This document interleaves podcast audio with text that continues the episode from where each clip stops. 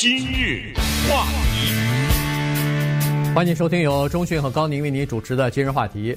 呃，一个社会的老年人啊，他永远是呃应该被照顾的对象啊。原因他们已经工作了一辈子，生活这个呃经历了一辈子的这个呃艰苦或者说是呃挣扎，到最后呢，呃年纪大了需要别人照顾的时候呢，这时候是应该有人照顾的。但是问题是这样，就是。呃，所有的国家基本上都是这个样子，就是老人的照顾问题呢是一个非常大的问题哈。呃，光靠政府绝对是不行的，所以有一些民间的组织或者说是这个呃盈利的机构呢，就开始进入到这一块领域当中去了。最近呢，在中国大陆啊，这个老年人叫做养老院的诈欺问题呢，现在是越来越严重的一个问题，引起社会的关注，同时也引起。千千万万的老年人以及他们的子女的关注哈，所以今天我们就把这个事儿啊跟大家稍微的讲一下。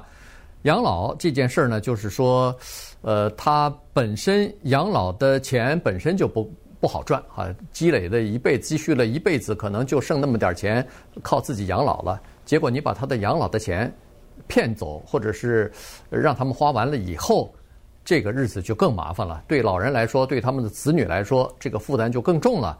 但是在中国大陆呢，现在这个情况现在是有逐渐蔓延开来的这个趋势。嗯，先说说老人院的问题啊，别的地方都不说，我们就说说中国大陆，因为你家、我家、高宁家，对不对？对。啊，我们都有这个非常具体的问题。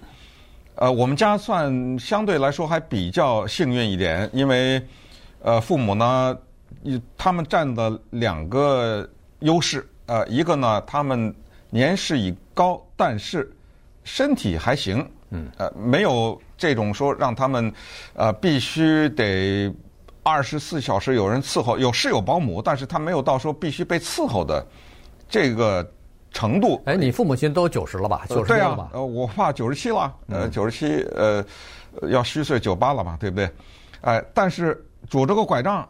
呃，每个礼拜跟他讲话，那个头脑非常清楚。嗯，哎，那个特朗普，呃 对，呃，都是这么一个情况，就走路比较慢，呃，而且没什么精力，大量的时间就睡觉，其实是好事儿啊。对，人老了以后，你别让他老动晃他，对不对？他机能老，他该运动运动，但是睡觉就睡吧，对不对？没有，我是说呢，即即使。他们的有两个大优势，一个是他们的年尽管年龄高，但是没有什么特别大的病，让他们在床上躺着什么的。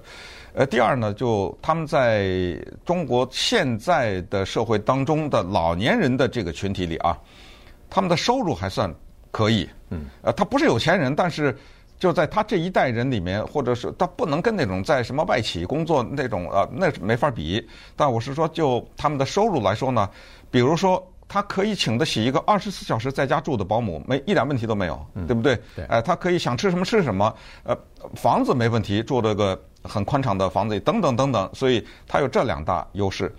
但是我要说的是，即使如此，我爸还偷偷的让保姆带着去看了好几个老人院，你知道吗？哎，他干什么要做这个事儿？就是他担心，假如有一天是，比如我妈先不在了，比如说。就剩他自己了，那他，因为他不能永远是这么一个走来走去的状态吧，对不对？他就就是有很多担心，就是万一他真的要被人伺候了，呃，包括大小便什么，这都得伺候的时候，他要住到老人院去啊。他偷偷的看了好几个呢，老人院，他想不想去？当然不想去啊，嗯，对不对？但是他也知道，当这一天到来的时候，那种老人院什么先押金。呃，什么一百万，什么这有我不知道你知道不知道这个？对，我知道啊，对不对？都是要一笔很大的押金，呃，五十万、一百万什么，然后怎么着？呃，一一个月到都是很贵的。那我们今天说的这个诈欺呢，它还不光是一个纯粹的老人院，说你来什么什么给你多少钱呃押金什么这个诈欺，它是一种投资。嗯，它投资是怎么一个投资法呢？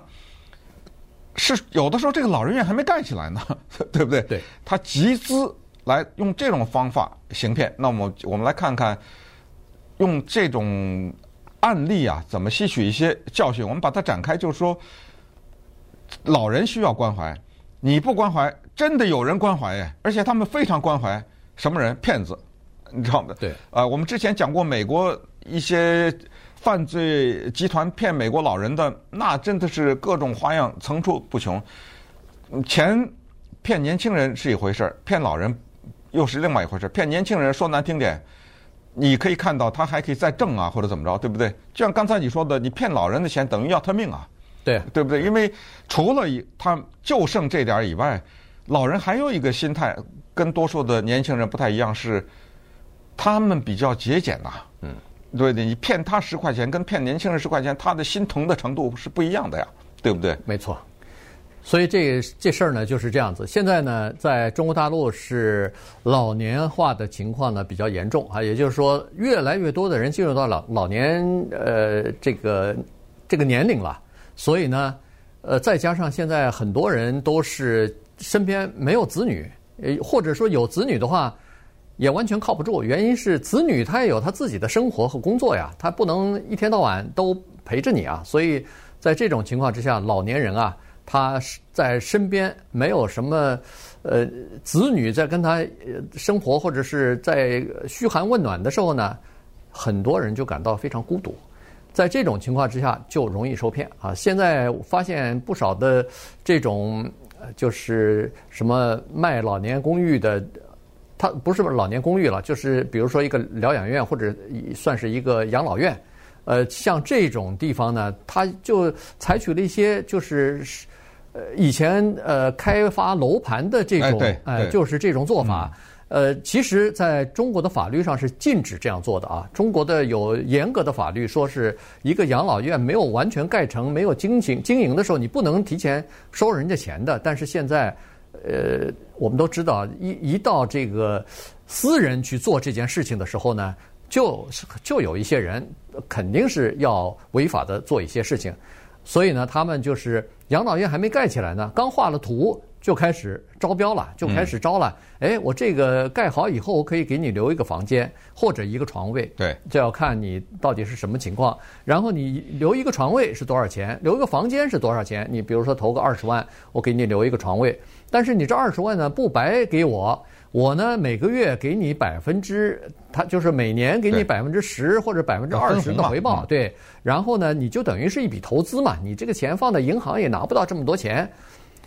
照稍微有点常识的人一听，这不是庞氏骗局吗？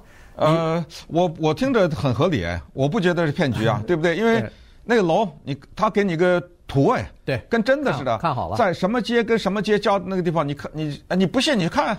对，那不是盖着呢吗？现在那不是起重机在那盖着呢吗？对不对？哎，这是这个楼啊，这个这个楼干嘛的？专门盖给老人的，退休的。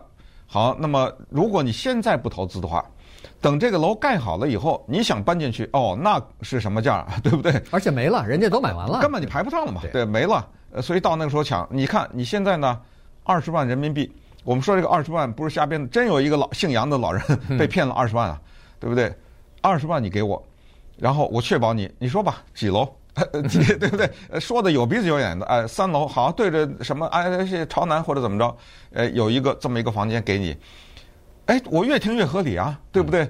二十万给了你，然后呢，到时候从哪年哪月开始？你现在给我，不等这个房子盖完，得了，下个月你就拿利息吧，或者怎么样，对，对不对？我是。庞氏呃诈欺，庞氏诈欺大家都知道，就是用后面的人给前面的人钱嘛。对，简单来说就这样。而且他真的给你，嗯，他真的给你一些钱啊。直直到有一天他给不下去了就没了。对，呃，他就是 反正就骗后面的人呗。对。然后到最后这个雪球越滚越大，也就是到后来那个投资的人就不是二十万了，嗯，有可能是什么五十万呐，一百二十五万人民币啊什么之类的，就往里投了。然后有一天。没了，这人，嗯，这个集团整个没有了，公司没了，嗯，所以这这老人的所有的积蓄就全部搭进去了，就没了，啊、对这就是一个悲剧。你看，呃，上个月的时候在，在这是湖南吧，益阳那地方还是在哪儿啊？就是有一个呃工人啊，普通的一般的工人，他就是被把毕生的精力全部在这个上毕生的收入啊收入积蓄啊积蓄全部给给骗到了，骗走了，骗走以后，他觉得。没法活了，他这个所有的钱都没了，你在在这个社会上怎么活法啊？可能养老金大概也不足于他的这个生活的开支吧，所以就自杀了，跳河自杀了。嗯，这件事情就引起非常大的呃反响哈，所以现在中国很多的城市现在都在检查这方面的事情，是不是有非法集资的问题，是不是有这个庞氏骗局的这种嫌疑啊等等的，这一查不得了，好像好几好几百吧，啊，几百上千的。这个集资在盖这个养老院的这个情况，一会儿是这个公司，一会儿是那个公司，全部投入到这个养老这个机构里边去啊，因为他们的认为说这个社会的需求非常大嘛。但是呢，养老院和其他的地方也一样，它的这个你要想维持它的开支的话，你要想维持一个高品质的养老院的话。其实它的利润并不多，因为要花的钱的地方太多，所以你看，在中国大陆哈，我我我知道，在上海啊、北京啊、苏州啊，反正在这些地方，呃，养老院稍微好一点的，你看得上眼的养老院，它那个每个月收的钱非常高，这个对，这个是你现收就是至少是一万以上，嗯，呃，往上走，有的时候可能还会更高一点，可是你要考到考虑到。中国大部分的退休的老人，他那个养老金啊，退休金，他是没到一万块钱的，基本上都是三四千。当然有一些像中讯他爸妈可能超过一万，超过 他们超过，那，他们超过了，是啊。对，但是问题很少人这样的，都是呃有，没错，呃，所以这种情况你你可以想象出来，大多数的老人他是什么个心情？今日话题。欢迎继续收听由中讯和高宁为您主持的今日话题。这段时间跟大家讲的呢，是在中国大陆这个养老院，呃，就是出现诈欺的这个情况哈。这个是什么情况呢？是现在的这个民间的资金涌入到这个行业之后啊，它已经逐渐的形成了叫金融化的这么一个呃现象了。所谓的金融化的现象是，呃，他靠集资来盖养老院，然后呢，他预售。你的这个养老院的床位或者是房间，呃，然后集资啊，集完资以后呢，他就这么盖。那当然，有的工程如果顺利收到足够的钱的话，他可可能就呃盖好了。可是有的到最后收不上钱的时候，比如说他收了三百九十个人，但是不够啊，他需要一千多个人呢。这时候这个资金链一断，他就完了，整个的项目打水漂。这个你投进去的钱，他基本上都花完了。到时候你不管是抓住这个人起诉也好，让他坐牢也好，你的钱没了，全部已经花完了。所以在中国大陆这个情况就比较严重。而且刚才说了，中国有这个叫做呃法律明确的规定，你不许预售老人呃就是盖这个养老院的这个不许用这种方式来筹资的。那现在呢，各个地方他们是怎么筹筹资呢？他们是改头换面。这个呃，我们华人在这方面呢是很有想象力的啊。他我说我不卖这个房间，我呢给你作为投资，你那个二十万你不是我投资到我的这个公司来，我只是说我将来给你提供这个可能性，但实际上说的就是你将来盖好以后，我给你一个房间，比如说一个房间里头两个床，那你老两口都可以住到里头了。然后呢，你是买了，你是投资到我这家公司，我给你一定的回报，这不应该吗？所以呢，从有的公司从百分之八到百分之二十四不等。可是你一听这个，你就知道这里头一定有问题。什么公司可以给你百分之二十、百分之二十四的这个回报？对，这这种东西不是、嗯、不是坑钱才怪呢，是吧？百分之二十四，那就是呃一百块钱给你二十四块钱啊？啊，对啊。哪有这种事儿啊？天底下对，四年以后您本儿收回来了，啊、还白还还还白住那个对呃养老院啊啊，所以有的时候就是这样，当一个事儿听起来呃太美的话，基本上你可能要打很大的折扣，但是没有办法，因为老年人为什么用各种各样的办法骗他们？他们容易上当呢？是人类不是就是一个人呢？他进入到某一个生活的阶段的时候呢？呃，他注入了自己的愿望在里面。嗯。呃，当把他的他把愿望住进里面的时候呢，他把这个愿望自己说服了自己，说想成是真的了，你知道吗？所以这种事情很麻烦。可是呢，中国面临的是一个老年化的前景。到了二零二五年的时候，三亿老年人。嗯。二零五零年五亿，而这个情况呢，又产生了。之前的说过的一个后果，叫做一胎化的情况。那一胎化的情况呢，使得这些老人照顾他们的人少，所以呢，老人院的呃需求量大幅度的增加。高宁有弟弟，我有哥哥，嗯，对不对？呃，至少他们还在照顾着。那么这个又说到另一个，这个是跟那个中国大陆的呃老人院投资诈欺没关系的，就是海外的华人的老人的问题。上一个话题我们说到开学的情况的时候，说很多的亚裔是三代同堂，那还是一个比较理想的状态，因为等于我们。用我们的话说，老人被办过来了，嗯，呃，对不对？用各种各样给你办过来了。可是像我和高宁这种情况，我真的就是想，如果我在北京没有这哥呢？对，对不对？这等于就把自己的呃父母丢给这么一个陌生人了。当然，我非常感激这个保姆啊，我，但我只是说这个社会现象就是，他们的命不是就掌握在这么个人手里吗？对，对不对？对。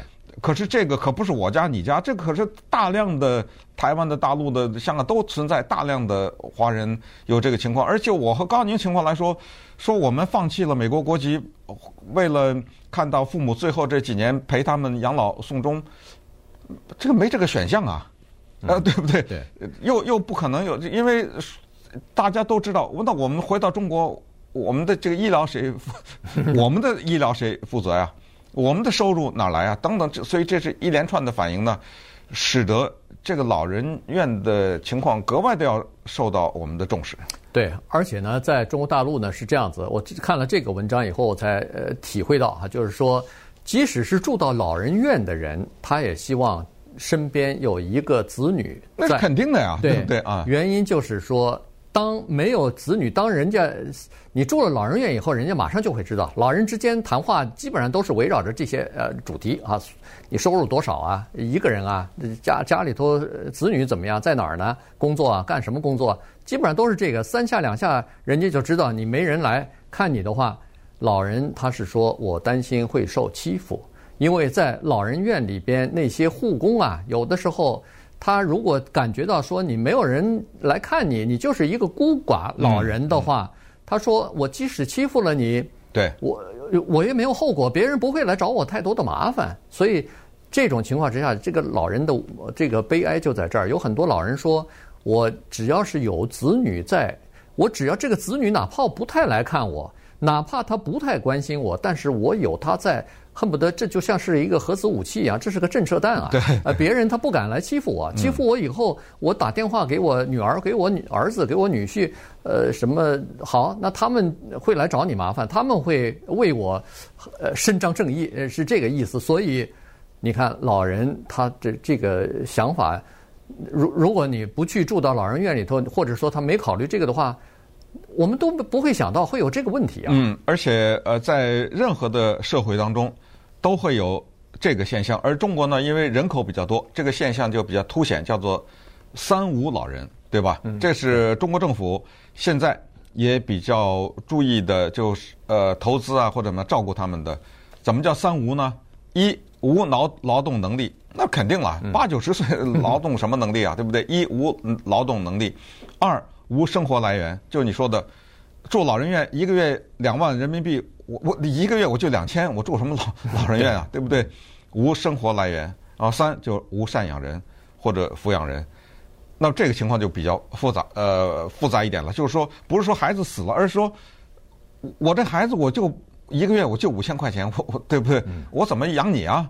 我要房子，我这个作为一个孩子，我要房子没房子，我老婆还没讨到呢，我自己还呃最近刚失业什么的，我怎么养你啊？所以这种三无老人的麻烦就更大一点。嗯，呃，在现在的社会当中呢，还有一个事情也遭到呃一些人的批判，或者是政府也多多少少的重视，就是媒体的推波助澜，因为这些投资项目啊，他们大量的在媒体上做广告。嗯。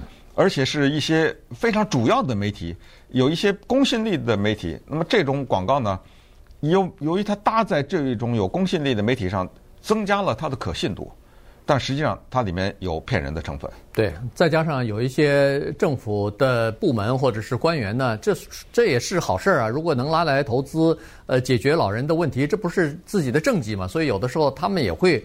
呃去这到这个施工现场去啊，或者什么出席在这种呃场合，那就给人们一种感觉，说是这是有政府背景或者有政府背书呃同意赞就是支持的。那这种情况之下呢，你知道在中国大陆，大家还是比较信任呃政府的这个赞助的，所以老人就更容易上当。到最后再一看啊。这是私人的，这这不是政府没出钱啊，但那个时候已经晚了，钱早就被这些呃非法集资的人可能都已经花掉了。